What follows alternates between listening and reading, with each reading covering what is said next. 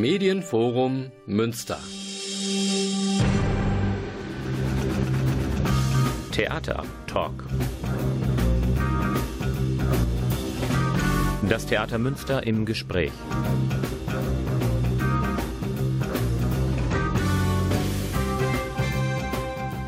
Guten Abend, meine Damen und Herren. Sie haben den Theatertalk eingeschaltet. Die zweite Sendung des Theaters Münster in der laufenden Spielzeit 2017-18. Und ich freue mich sehr, denn heute rückt mal das Musiktheater in den Mittelpunkt der Sendung. Und wer könnte da kompetenter Rede und Antwort stehen als Operndirektorin Susanne Ablas und Operndramaturg Ronny Scholz. Und jetzt beginnen wir mit ein paar ganz schmissigen Tönen.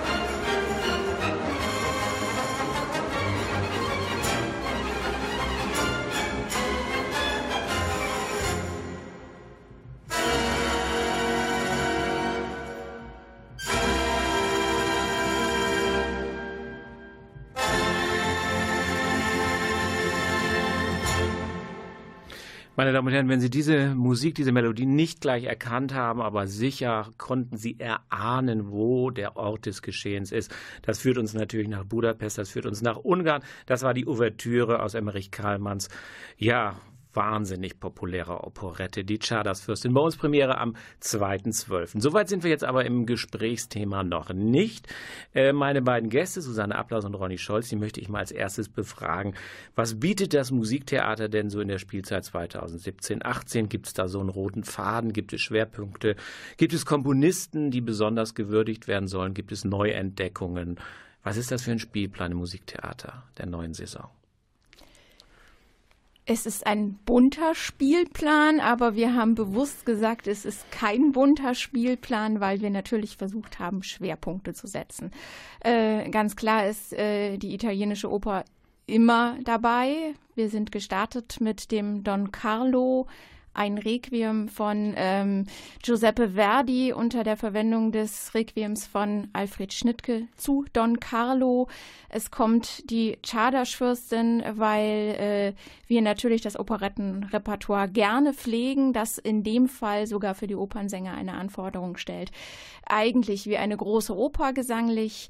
Ähm, wir äh, machen ein Experiment in Münster. Wir zeigen das Musical, die Rockoper äh, Everyman, Jedermann von Günther Wernow ähm, in einer Co-Produktion mit dem Theater in Kaiserslautern und dem Landestheater in Innsbruck, äh, produzieren das quasi nach. Äh, das erste, zweite Mal in Deutschland, das erste Mal mit Sinfonieorchester.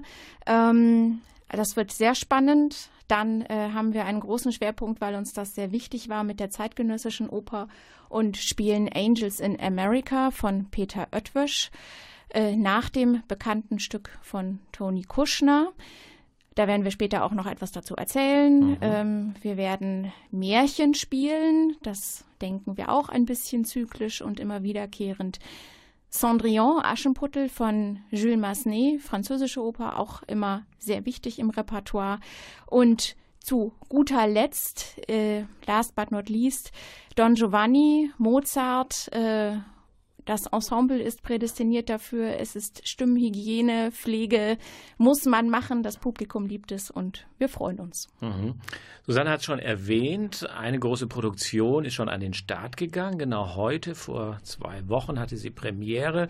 Don Carlo, man denkt natürlich zuerst an die große Tragödie von Schiller, dann denkt man an Verdi, dann liest man ein Requiem, also nicht nur Verdi zeichnet musikalisch verantwortet, sondern auch Alfred Schnittke.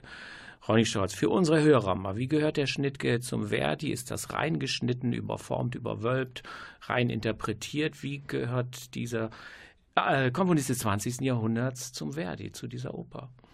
Per se gehört er erstmal gar nicht da rein. Gut. ähm, das, was du gerade gesagt hast, hineingeschnitten, Verschnitt, äh, was auch liegt immer. Nahe bei liegt, Namen, liegt nahe, äh, selbstverständlich. Aber äh, diese beiden Werke atmen auratisch. Eine, eine, äh, eine ganz große, ähm, ja, sind fast Zwillingswerke in irgendeiner Form auratisch. Äh, man muss dazu sagen, dass Schnittke dieses Requiem komponierte 1975 äh, für eine Schauspielaufführung des Don Carlo. Mhm. Eine Moskauer Produktion sollte das werden und der damalige Regisseur wollte unbedingt einen, den, den kirchenkritischen Aspekt dieses Werkes in den Vordergrund spielen. Und äh, Schnittke schrieb gerade eine Missa Brevis, eine kurze Messe.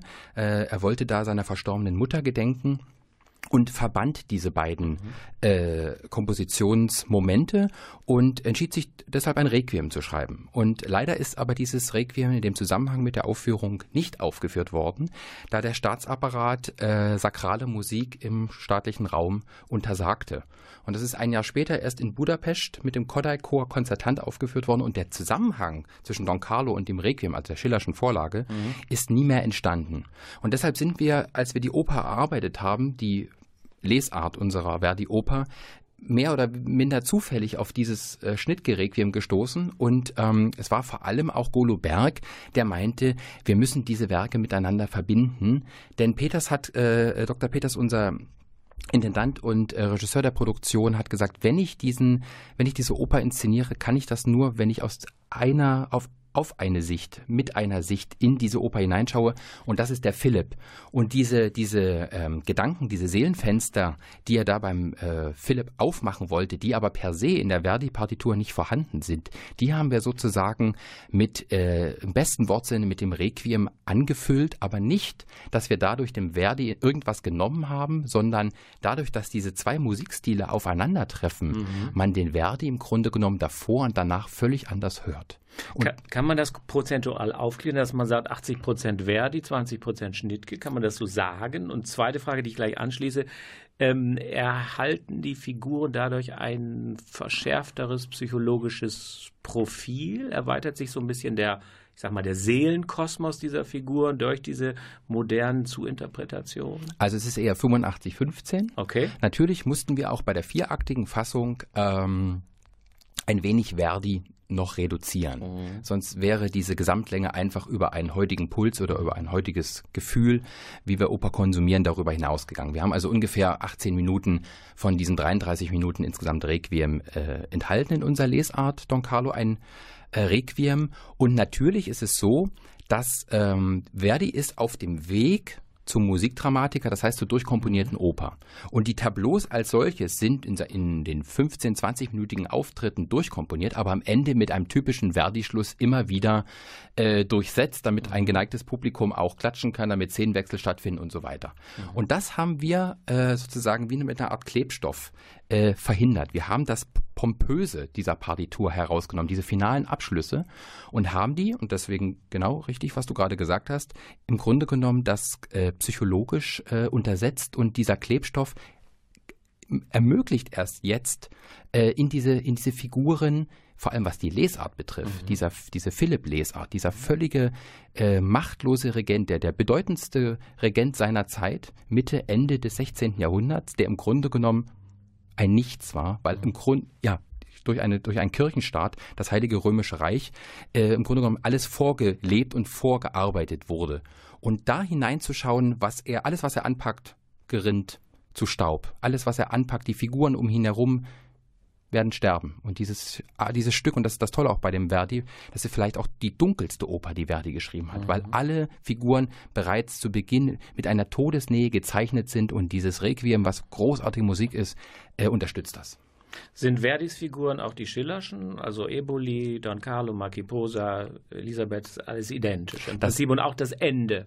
Also nur mal für die Hörer, die jetzt ein bisschen einen Abgleich zwischen der dramatischen Vorlage und jetzt der, der Oper haben wollen. Im Grunde genommen ist das ist die das, Schillersche Vorlage, mhm. sehr, sehr gerafft, mhm. äh, noch idealisierter als bei Schiller. Mhm. Und ähm, Verdi hat ja mal gesagt, die Wahrheit erfinden ist besser.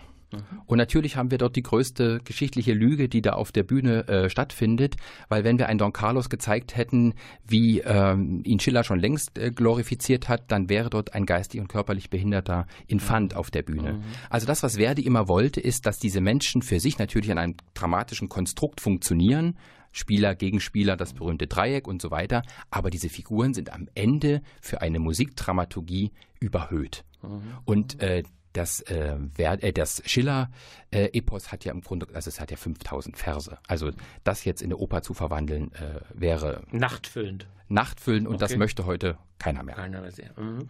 Mal ein bisschen, bevor wir uns anderen Produktionen zuwenden, so ein bisschen zur Ästhetik des Ganzen. Ist das großes Ausstattungstheater, viel Opulenz, viel Farbe, viel Kostüm, viel Chor, viel Dramatik, viel Theatralik, viele Lichtwechsel. Was ist das für ein Opernereignis? Es ist ein großes sinnliches Opernereignis, würde ich sagen. Man äh, hat einen tollen Einheitsraum, der sehr viel fürs Auge bietet. Es gibt fantastische Kostüme.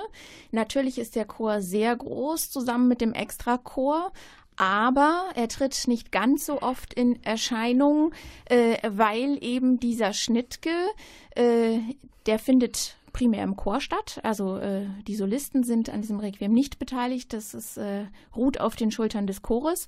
Ähm, die finden im Prinzip als äh, Hintergrund als äh, Innensicht für Philipp immer aus dem Off statt. Die sind also äh, in der Unterbühne und äh, ich sag mal äh, zwei Drittel, drei Viertel der Oper sind sie eigentlich nicht zu sehen, sondern sie sind halt wirklich ähm, hinter dem Orchestergraben unter der Bühne und werden über äh, Mikrofone verstärkt eingespielt. Das heißt, man hat große Opulenz, die in bestimmten Szenen noch größer wird und äh, ja, es ist natürlich, es ist am Ende keine schöne Oper. Also man sieht jetzt nicht äh, Haiti Tralala, sondern es ist schon auch düster, dunkel, aber äh, das passt am Ende ja dann sehr gut zusammen. Mhm. Meine Damen und Herren, wenn wir Sie da ein bisschen neugierig gemacht haben, ich würde natürlich noch eine Menge mehr erfahren wollen, aber wir wollen ja noch ein paar andere Produktionen ähm, hier besprechen. Don Carlo hat äh, ja am letzten Tag des Monats, am 31. Ähm, äh, Oktober, wieder eine Vorstellung, dann aber bereits, weil es Feiertag ist, um 19 Uhr. Jetzt quasi waren wir in Spanien. Äh, wir hören auch gleich nochmal in diesen Verdi-Schnitt gehen. Nein, aber ich möchte noch so eine kleine Brücke schlagen zu unserem nächsten Thema, der nächsten großen Premiere der Chardas Fürstin. Äh, man hat ja so den Eindruck, entweder macht das Theater ein Musical oder eine Operette im Wechsel. Ist das richtig? So, jetzt war Das Curtains ist- dran. ja, das ist jetzt die kommt die Grundidee, Operette. genau. Ja, wie opulent wird denn jetzt die Chartersfürste? Also, meine Operette wird ja vielfach belächelt. Es gibt ja aber diesen schönen Spruch, glaube ich, die Operette ist das Lächeln auf dem Antlitz der Muse, ne?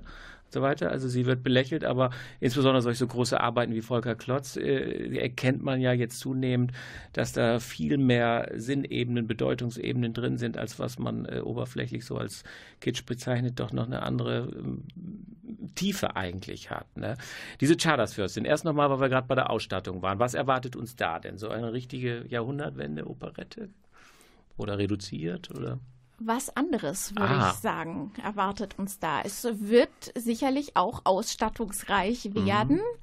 Ähm, Herr Kollege, wie viel verraten wir? Ein bisschen was. Wir nehmen das Werk ernst. Okay. Und äh, das ist sehr wichtig, denn du hast gerade vom Kitsch gesprochen und genau das ist eben auch ein Teil dieses Stückes oder dieses Genres, äh, Genres was den Erfolg ausmacht. Aber eben äh, leidet immer noch dieses Genre darunter, dass es eben nur Kitsch immanent äh, rezipiert Meinst du, wird. dass man es damals eigentlich auch schon so gesehen hat? Oder ist das unser Abstand von 100 Jahren? Das ist dass wir Abstand- darüber lachen, so wie man über uns auch mal lachen und lächeln wird. Ne? Äh, das kann Was man wir von Ja, finden. nee, nein, im, im Gegenteil. Ähm, Operette war scharfes, zeitgenössisches Musiktheater in einem leichteren Kontext.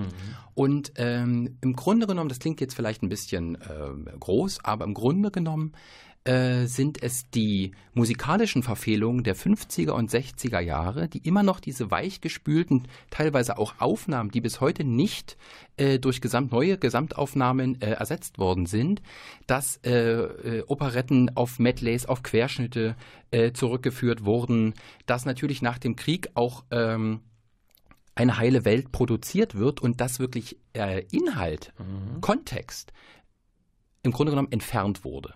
Man hat sich auf die Melodien, man hat sich auf diese angeblich seichten Texte äh, reduziert. Und wenn wir in die Chartersfürsten genau äh, äh, ähm, reinhören und wir lesen Sätze wie mag die Welt auch untergehen, wir werden immer füreinander da sein. Oder äh, draußen mag die Welt zusammenbrechen, äh, in, im, im Inneren sind wir eins dieses Werk ist im Krieg, im Ersten Weltkrieg äh, geschrieben äh, worden und äh, uraufgeführt worden. Und natürlich ist man auch damals ins Theater gegangen, um so eine Art Insel, auch seelische Insel, ähm, äh, gespiegelt zu bekommen. Aber äh, die Folie, der, äh, der untergehende Adel in der, in der Chartersfürstin und eine, eine, eine Chansonette, eine Diva, die im Grunde genommen ihren, ihren Lebensinhalt, ihren Beruf an den Nagel hängen muss, müsste, um sozusagen in diesen pseudo- oder abgelebten Adel hinein ähm, heiraten zu dürfen.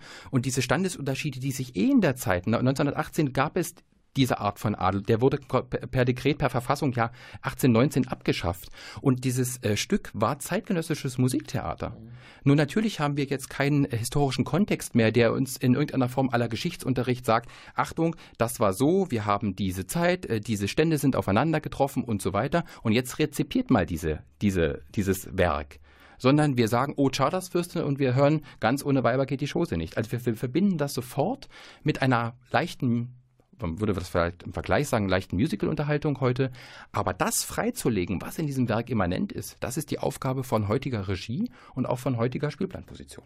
Eine Frage noch, bevor die Musik kommt. Ähm, ist es ein bisschen so eine Tanz auf dem Vulkan-Atmosphäre, Endzeit-Stimmung, die dann quasi sich so musikalisch leicht überwölbt, aber dann irgendwo doch äh, gewisse Tiefen offenlegt quasi. Genau auf den Punkt gebracht. Also nicht umsonst gab es vor, lass es zehn Jahre oder es könnten auch acht Jahre gewesen sein, diese berühmte Inszenierung von Konvitschny in der Semperoper, diese Ach, mit dem Skandal, Skandal, die ja. Skandalinszenierung, dass er dieses Stück äh, ja im Weltkrieg, äh, Mhm. im Schützengraben hat spielen lassen und im Grunde genommen die äh, das Diametrale dieser Partitur, nämlich der Jetzt-Ansatz im, Stand, im, im Krieg und diese überaus ähm, süffigen Melodien, Mhm. ähm, Weinen in Moll, ja, Lachen in Moll, äh, Lachen unter Tränen, Entschuldigung, wurde immer darüber ge äh, gesagt, äh, zusammengebracht hat und dann bekommt das Werk eine solche Tiefe, die, äh, die, die erschreckend ist. Ja, wir freuen uns auf den 2. Dezember. Jetzt hören wir nicht mehr in die Chartersfürstin, die hatten wir ja schon, sondern in den Schnittke. Sie erinnern sich, Schnittke, Verdi, Don Carlo.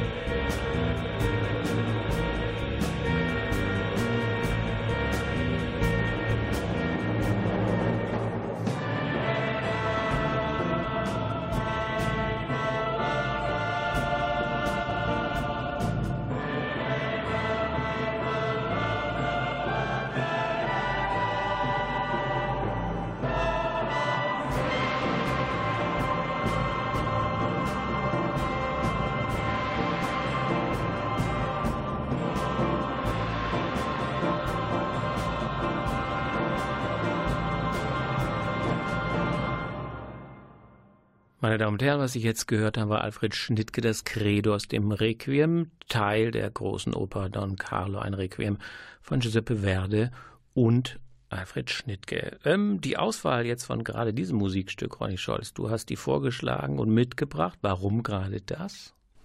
Es ist unglaublich spannend, inwieweit äh, diese Schnittke-Requiem, äh, diese musikalische äh, Einfachheit dieses der Musik selbst, also des Requiem, im, im, im Orchester aufspannt. Und äh, wir haben also einen gemischten Chor, wir haben eine Trompete, wir haben eine Posaune, aber eben unter anderem äh, eine E-Gitarre, einen E-Bass und Schlagzeug. Und diese Rock-Elemente äh, verbinden sich also mit einer Art einfachen äh, gregorianischen Choral, machen das unglaublich episch, äh, wird das aufgemacht und ähm, äh, das, der Chor ist dann bei dieser Nummer äh, Im Gegenteil zum Rest des Abends auf der Bühne. Es hat eine unglaublich äh, soghafte Wirkung und äh, das ist eines meiner Lieblingspersönlichen Lieblingsstücke in diesem ganzen Abend und deswegen musste das hier äh, mhm. auf den Tisch.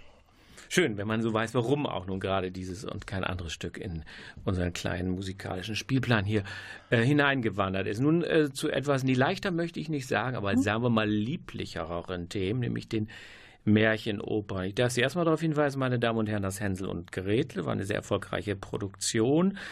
Äh, seine ihre Wiederaufnahme feiert und zwar am 29. Oktober, also am letzten Oktoberwochenende. Dazu befrage ich jetzt mal Susanne Ablas. Gibt es noch eine andere Märchenoper, die wir dann aber erst im neuen Jahr erleben können, nämlich Aschenputtel von Jules Massenet. Äh, Märchenoper, da denkt man ja immer, ach, das ist nur für Kinder. Man verwechselt mit dem alten Märchenstück des Kinder- und Jugendtheaters, was ja heute Familienstück hat. Aber diese Opern, die einen Märchenstoff nehmen, sind gar nicht ausschließlich für Kinder gedacht, komponiert, konzipiert worden. Das ist ein Missverständnis, ne? Es ist ein Missverständnis, wobei es natürlich eine gute Möglichkeit ist, äh, finde ich, Kinder auch mit der Oper in Berührung zu bringen. Ähm, natürlich äh, ist A aufgrund der Dauer und äh, B auch aufgrund der Längen, die natürlich eine Oper mit sich bringt. Und damit meine ich jetzt gar nicht die, die Stundenlänge, sondern äh, die Musik, die sich ja doch manchmal sehr auswalzt, äh, die wir als Erwachsene auf verschiedenen Ebenen genießen können, für Kinder manchmal sehr fordernd. Ähm, trotzdem weiß ich nicht, haben wir alle wahrscheinlich irgendwann das erste Mal, die wir Oper lieben, in Humperdings Hänsel und Gretel als Kind gesessen und ich würde nicht sagen, dass es uns geschadet hat. Mhm. Äh, die Inszenierung in Münster ähm, von Hänsel und Gretel, die wir ja 15, 16 rausgebracht haben, ist auf jeden Fall sehr familientauglich. Nicht umsonst spielen wir es auch an Sonntagen um 15 Uhr. Ähm, und ich finde, es ist auch immer noch ein ganz, ganz gutes Gegenstück zum Familien. Äh, Stück im Schauspiel. Da haben wir ja oft das Problem, dass äh, Eltern mit ihren äh, Kindern in der Weihnachtszeit gar nicht wissen, in was gehen wir denn eigentlich ins Theater, weil die Schulen ja schon dieses Weihnachtsmärchen sehen. Also finden wir persönlich, dass es eine schöne Ergänzung ist. Mhm. Nicht zu früh ab mhm. sechs, sieben. Vorher ist das mit der Aufmerksamkeit vielleicht noch ein bisschen schwierig. Mhm.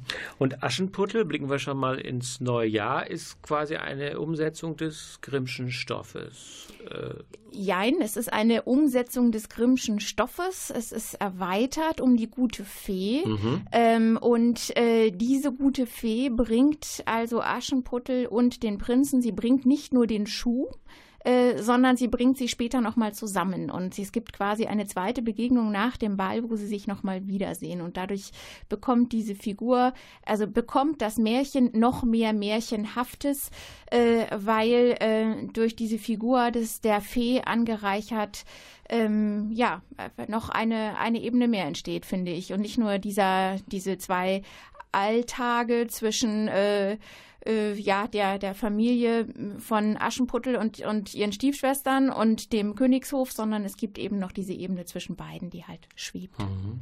Die Premiere ist ja erst am 14. April. Ähm, weiß man aber so ein bisschen schon was? Äh, wird das so eine Oper der Verzauberungen? Wird man in so eine Märchenwelt entführt oder wird das purifiziert oder entschlackt oder was weiß oder ahnt man denn schon, wenn man sich den Regisseur und die Ausstattung vor Augen führt? Also das, was wir bis jetzt wissen, was wir gehört haben, ist, dass es ein Märchen wird. Oh ja. Schön. Ohne überbordend zu sein. Mhm. Aber ähm, wir nehmen äh, den Titel Märchenoper ernst. Mhm. Schön. Also Hänsel und Gretel, meine Damen und Herren, da müssen Sie nicht so lange warten. Ende Oktober wieder Aufnahme. Aschenputtel dann erst im April. Jetzt mal zu dem Stück. Stück, was Ihnen, denke ich mal, nicht so ganz geläufig ist. Every Man, das übersetzt man sich gleich mit jedermann und da denken wir natürlich erstmal an Salzburg und Hugo von Hofmannsthal und so weiter und so fort. Was hat das denn alles jetzt miteinander zu tun? Was ist das für ein Werk, dieses Every Man? Wer erklärt das mal ein bisschen? Also, ich versuch's mal. Gut. Ähm, die Problematik ist, wir haben es alle eigentlich noch nicht gesehen. Mhm. Äh, wir kennen natürlich Videoaufnahmen von diesem Stück. Es ist gelaufen in Deutschland, hatte seine Uraufführung am Theater in Kaiserslautern, ist ganz klar nach dem Stoff von Hugo von Hoffmannsthal. Äh, jedermann. Und ähm, es gibt in Kaiserslautern die äh, Heavy Metal, Soft Metal Band Vandenplas, die dort zu Hause sind und die äh, regelmäßig für das Theater in Kaiserslautern Musicals, Rockopern etc. schreiben. Äh, Dr. Peters ist äh, lange bekannt mit dem Haus, hat dort früher gearbeitet und äh, auch mit dieser Band verbunden und äh, vor ein paar Jahren entstand eben die Idee von dem Bandleader und Komponisten Günter Wernow und dem äh, Liedsänger Andy Kunz auf Jedermann ähm, eine Rockoper zu schreiben. Und man suchte nach Partnern und äh, ja, das war dann äh, damals noch der Intendant äh, Johannes Reitmeier, der damals noch in Kaiserslautern war, der mittlerweile in Innsbruck ist und der hat quasi zusammen äh, für die Häuser Kaiserslautern jetzt Innsbruck und Münster mit Herrn Peters äh, dieses Stück co-produziert.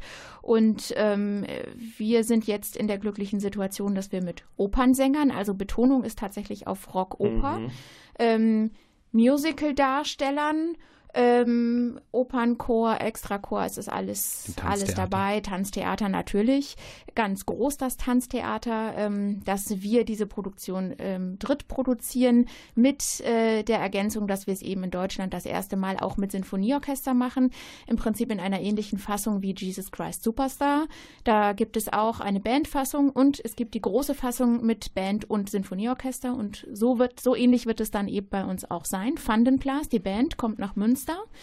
Der Liedsänger Andy Kunz ähm, kommt mit. Ähm, Musicalgäste und Opernensemble zusammen werden diese Produktion bestreiten. Man hat ja im Musical zumeist Schauspieler, die singen, und der Oper Opernsänger, die singen auch. Das ist was ganz anderes. Hier mischt sich ja jetzt tatsächlich das alles, ne? Ja. Da hat man keine Angst vor so stimmlichen Fallhöhen. Eine Opernsängerin neben möglicherweise einem Schauspieler, der natürlich eine kleine Gesangsausbildung an der Schauspielschule hatte, das äh, wird sich äh, nicht beißen irgendwie. Das wird sich insofern nicht beißen, als äh, es eine äh, sehr balladeske ähm, mhm. Art der Musik eigentlich ist. Also ähm, als wir das erste Mal davon hörten, dass äh, in Planung ist, dass das zu uns kommen soll, dachten wir alle, um Himmels Willen, unsere armen Opernsänger werden jetzt äh, mit Rockstimmen, müssen sich da jetzt irgendwas aneignen und schaden sich. Das ist überhaupt nicht der Fall. Es ist wirklich ähm, ich denke, für jede Stimme alles richtig geschrieben. Der Vorteil bei einem lebenden Komponisten ist, wenn jemand irgendwas äh, vielleicht nicht singen kann, können wir es alles auf unser Ensemble anpassen. Also äh, im Prinzip hat man eigentlich äh, bei solchen frisch uraufgeführten mhm. Stücken immer noch die Möglichkeit, auf äh, äh, jede ähm, äh, ja, Schwäche oder auch Stärke von Künstlern einzugehen. Und das ist eigentlich toll. Was würdest du sagen, was ist das so für, für ein Genre, hast du natürlich vorgestellt, Rockoper, ähm, so stimmungsmäßig? Ist das leicht, kommt das leicht ja komödiantisch, kommt das so wie die Jedermann-Aufführung, auch so der Tod, der wartet, wenn irgendwie äh, Wollust und Lebensfreude zu sehr überhand nehmen? Ist da so eine Moral, moralinsaure Botschaft in dem Ganzen? Ich möchte noch mal so ein bisschen an, den, an, den, an diese, die Atmosphäre des Ganzen rein. Also wie komme ich da raus? Beschwingt, erleichtert, betroffen? Also betroffen nicht, mhm. beschwingt mhm. und erleichtert sicherlich auch nicht. Mhm. Ähm, es ist, äh, denke ich, die Geschichte im weitesten Sinne wie in einer Ballade erzählt. Mhm. Also es, es äh, gibt jetzt nicht dieses also das Wort Musical möchte ich deswegen immer so ein bisschen zurückziehen. Mhm. Es ist eben nicht äh, Heidi Teil Fröhlichkeit und wir nehmen jetzt ein ernstes Thema und machen das für jedermann konsumierbar. So ist es nicht. Äh, sondern ähm, man geht da schon mit einer gewissen Ernsthaftigkeit ran und rein. Ähm, und äh, ja, ich, ich, kann momentan von der Stimmung, ich glaube, ich wird sich viel verändern, weil das Stück extrem choreografiereich ist. Mhm. Und so wie ich es bisher gesehen habe aus den anderen Häusern, ähm, wird es bei uns aber nicht sein, weil wir einen neuen Choreografen haben. Das heißt, es wird nicht eins zu eins die Inszenierung sein, die wir bis jetzt kennen, sondern es wird sich mhm. auch für Münster nochmal neu anpassen. Ähm, trotzdem ist das natürlich kein, kein leichter Stoff im eigentlichen Sinne, äh, sodass man jetzt nicht als äh, Stage Entertainment ähm, Musical-Fan ähm, wahrscheinlich das vorfindet, was man äh, an solchen Musicalhäusern vorfinden würde. Das ist es mhm. nicht. Ja, es ist, vielleicht ein, ja, es ist vielleicht eine Art von Synthese. Also es ist an den entscheidenden Stellen. Gibt es die große Broadway-Nummer? Gibt es mhm. den Showtanz? Gibt es das, mhm. das Licht? Gibt es die, äh, die Opulenz? Aber es gibt eben auch an einigen Stellen, das erinnert mich dann jetzt nicht musikalisch, aber auch von der Düsternis her vielleicht an einen Sweeney oder eben doch an einen mhm. äh, Jesus Christ also, es sind eher, eher Bilder, es sind Versatzstücke, mhm. äh, Ideen, äh, Momente, die sozusagen wie eine Perlenkette plottechnisch aneinander äh, gewebt worden sind, aber es ist jetzt kein großes Erzähltheater, mhm. sondern es sind wirklich Motive und äh, die, die, die eigene Sicht äh, eines, eines jeden kann da in dieses Bild und soll in dieses Bild hineinprojiziert werden. Also mhm. nicht ein, ein per se Geschichten erzählen, sondern wirklich ein stimmungsimmanentes äh, Bild von Leben ja. und Sterben. Es fühlt sich an, wenn man es anschaut, eigentlich wie so eine Collage, dass jeder quasi seinen Teil der Geschichte erzählt und jeder, äh, jede Figur quasi richtig eingeführt wird und dabei dabei ist ähm, und äh, man quasi durch, durch diese Einzelfiguren, die man immer sehr gut gezeichnet kriegt, eigentlich äh, mhm. den Einblick kriegt. Klingt hochinteressant, meine Damen und Herren, finden Sie nicht? Also müssen Sie noch ein bisschen gedulden, nicht allzu lange. 13. Januar 2018 Premiere. Wir hören jetzt erst noch mal rückblickend ein bisschen in Hänsel und Gretel rein, den Hexenritt, und dann wenden wir uns mal Angels in America zu. Aber erstmal der Hexenritt.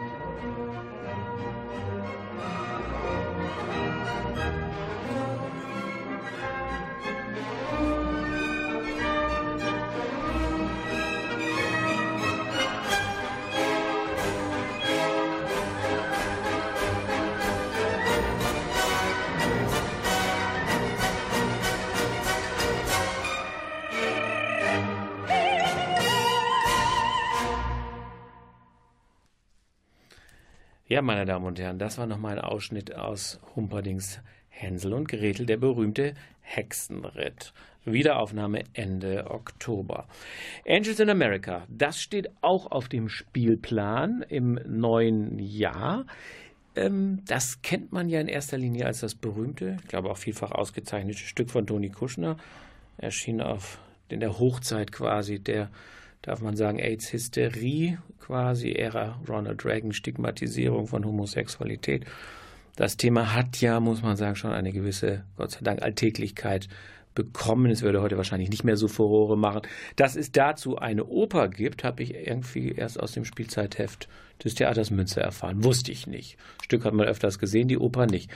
Ähm, wie alt ist diese Oper? Wie steht die zu dem Stück? Hier steht in Klammern ähm, revidierte Fassung. Also gab es mal eine andere Fassung, die nicht revidiert war. Ronny Scholz nickt so, erklärt es uns mal. Wunderbar. Also die Oper gibt es seit 2004.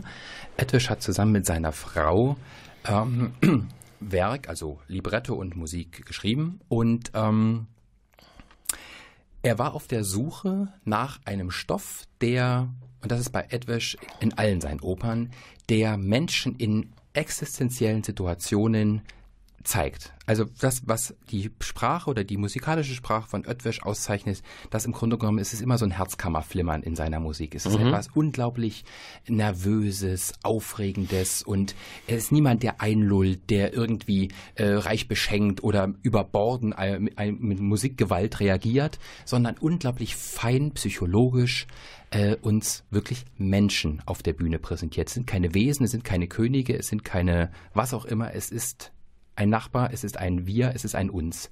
Und äh, das Spannende ist, dass ähm, er, also dieses Stück spielt in New York und äh, es gibt im Grunde genommen drei Geschichten, die parallel erzählt werden. Äh, drei Menschen, die äh, symptomatisch äh, AIDS-krank sind, eine kranke Gesellschaft im, im Grunde genommen.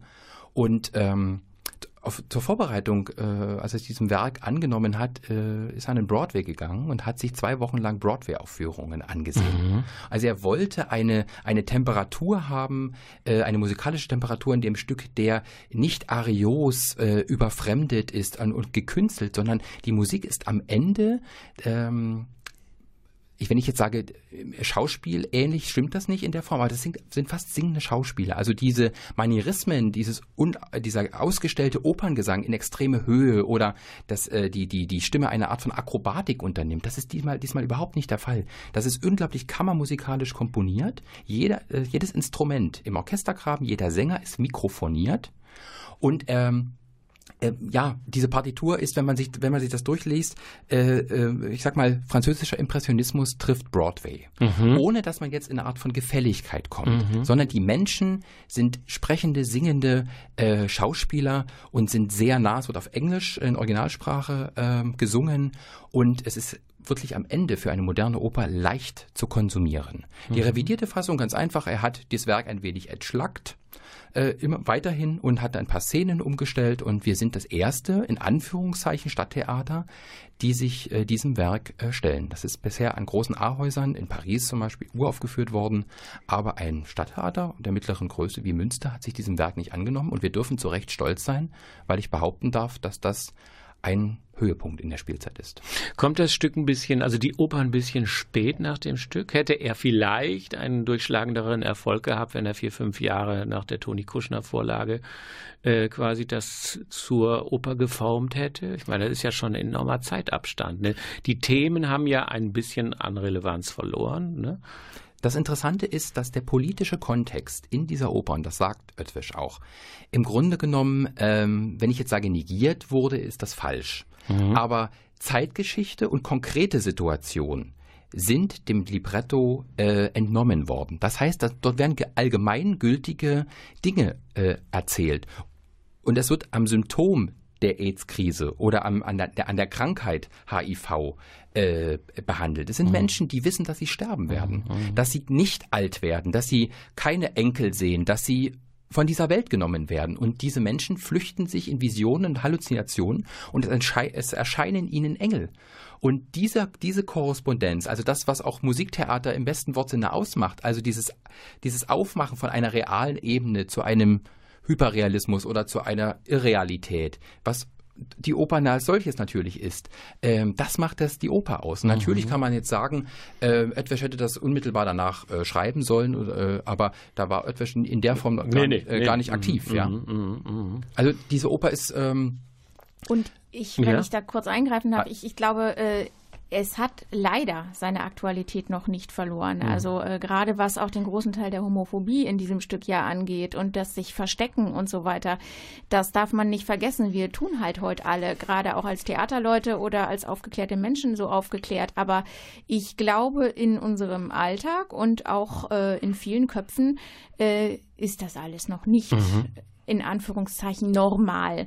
Und äh, wir müssen äh, immer wieder natürlich alles dafür tun. Und da ist äh, mit der Musik so ein Werk natürlich äh, ganz, ganz wunderbar, weil wir ja in der Oper oft rückständig sind. Und ähm, da glaube ich, dass das äh, auf jeden Fall auf, auf vieles heutzutage noch mindestens genauso zutrifft und es genauso aktuell ist. Also ein ganz, ganz kleines Beispiel. Es gibt eine Situation, Joe heißt diese Person in der Oper, die outet, er outet sich am Telefon äh, seiner Mutter gegenüber und das Einzige, was die Mutter sagt, dieses Telefonat hat nicht stattgefunden und sie redet dann über das Wetter oder über die, den gestiegenen Kaffeepreis. Mhm, also mhm. das wird, das wird äh, so allgemeingültig verhandelt, dass es 1984, 1994 oder 2037 stattfinden kann. Mhm. Und das ist die Größe dieses Stückes. Mhm. Angels in America, meine Damen und Herren, Premiere am 24. Februar. Unsere Sendung geht langsam dem Ende zu und äh, wir blicken dementsprechend auch auf das Ende der Spielzeit. Äh, na natürlich, was sitzt da ganz fest im Spielplan? Mozarts Don Giovanni. Mir scheinen das zwei gute Klammern. Man eröffnet mit Verdi und schließt mit Mozart. Äh, ist doch eine schöne Verklammerung äh, dieser äh, Spielzeit. Ja, was kann man zum Don Giovanni sagen? Ja, Susanne, weiß ich nicht. Das ist so was Großes. Äh. Ein Fest der Stimmen würde ich natürlich immer als erstes sagen. Und Nein. ein Welttheater. Ja, genau. Äh, ein, ein, ja, ein Welttheater, eine nicht, äh, eine ernste Geschichte, die ähm, in weiten Teilen humoristisch erzählt wird, aber schon auch heute noch total aktuell ist, wenn ich jetzt gerade an dieses Hashtag MeToo denke oder so. Mhm. Ähm, und, oder Weinstein. Ja, ja, auch der.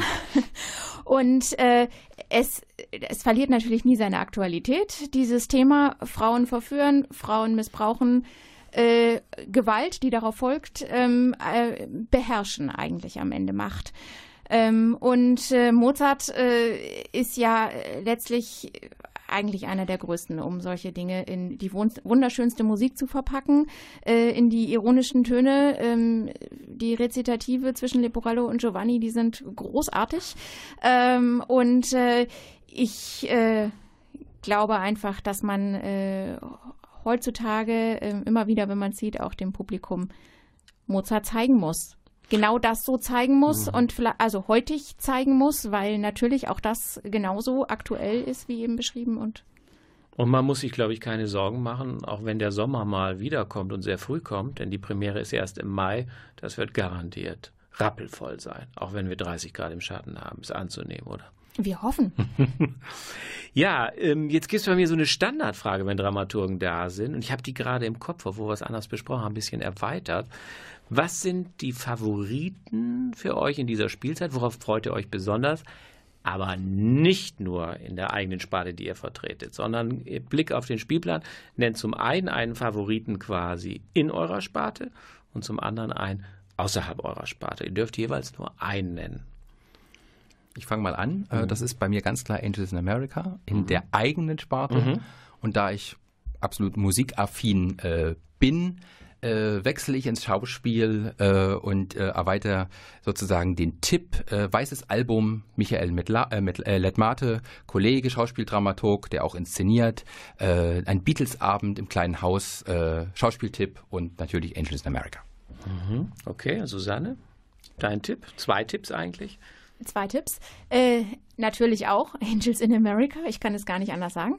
Ähm, und äh, dann bin ich ja eigentlich auch bei Musik und ganz schnell beim Tanztheater Bach Immortalis. Hat jetzt am mhm. Samstag am 21.10. Premiere, mhm. zeitgleich zur Sendezeit. Mhm. Und ähm, ja, äh, ich freue mich. Mhm. Bach, die tolle Musik von Bach mit dem Tanztheater. Es kann spannend werden. Jetzt sage ich meine zwei Favoriten. Aber hätte Musiktheater. jetzt gefragt, genau. Ja, das wusste ich, dass das kommt, aber ich bin vorbereitet. Im Musiktheater ist, weil man sich so schön fallen lassen kann, ist es tatsächlich Mozarts äh, Don Giovanni. Mhm. Und im Schauspiel die Wiedervereinigung der beiden Koreas, weil ich so wahnsinnig beeindruckt von dem Pomarat La Revolution war. Und äh, ich möchte mal, wenn er in einem sehr viel kleineren Format äh, ein Stück auf die Bühne bringt, wie er das macht und wie dieses Theater das macht. Das sind meine zwei. Favoriten möchte ich nicht sagen, aber da bin ich besonders gespannt drauf. Meine Damen und Herren, das war nun die Oktobersendung. In großen Schritten gehen wir auf das Jahresende zu. Äh, November werden wir noch nicht so weihnachtlich uns geben, aber dann im Dezember. Vielleicht kommen die beiden auch nochmal mit ihren persönlichen Weihnachtswünschen. Wie auch immer, herzlichen Dank an Susanne Ablass, ihres Zeichens Operndirektorin Ronny Scholz, seines Zeichens Operndramaturg. Viel Erfolg bei allen weiteren Proben und Premieren und wir, meine Damen und Herren, hören uns im schaurig gruseligen grauen Nebel umwaberten November wieder. Tschüss und auf Wiederhören.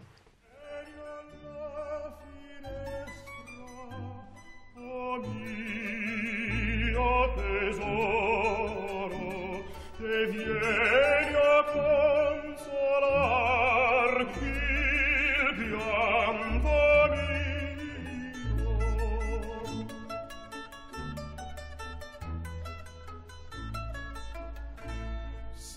media merido